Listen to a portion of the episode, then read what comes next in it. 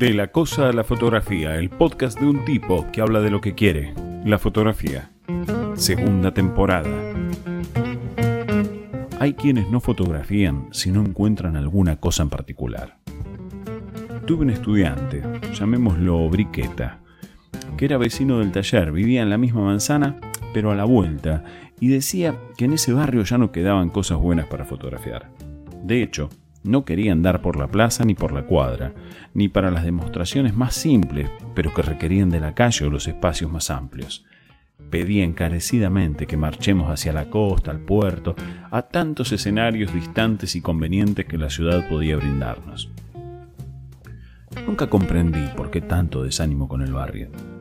La historia del pibe Briqueta fue feliz hasta que la popularización de su leyenda lo delató. Dijo, tras los hechos que aclararon sus premisas y prejuicios, quien otrora fuese mi vecino, que siempre que había un saco colgado en la manija de la ventana del departamento de su amada vecina, era un buen momento para visitarla. Aparentemente lo utilizaban como dato de comunicación y para el reencuentro amoroso. Briqueta acudió a la cita del saco colgado en la ventana a pesar del calor reinante.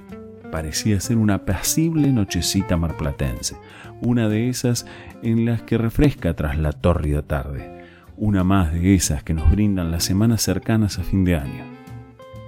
Cuando comenzaron a evacuar a los vecinos a causa del incendio del depósito de Torres y Liva, frente al edificio en el que vivía la enamorada de Briqueta, los vecinos notaron que el pibe, que andaba con cámaras, trípodes y bolsos de fotografía, salía en paños menores de un edificio en el que no vivía.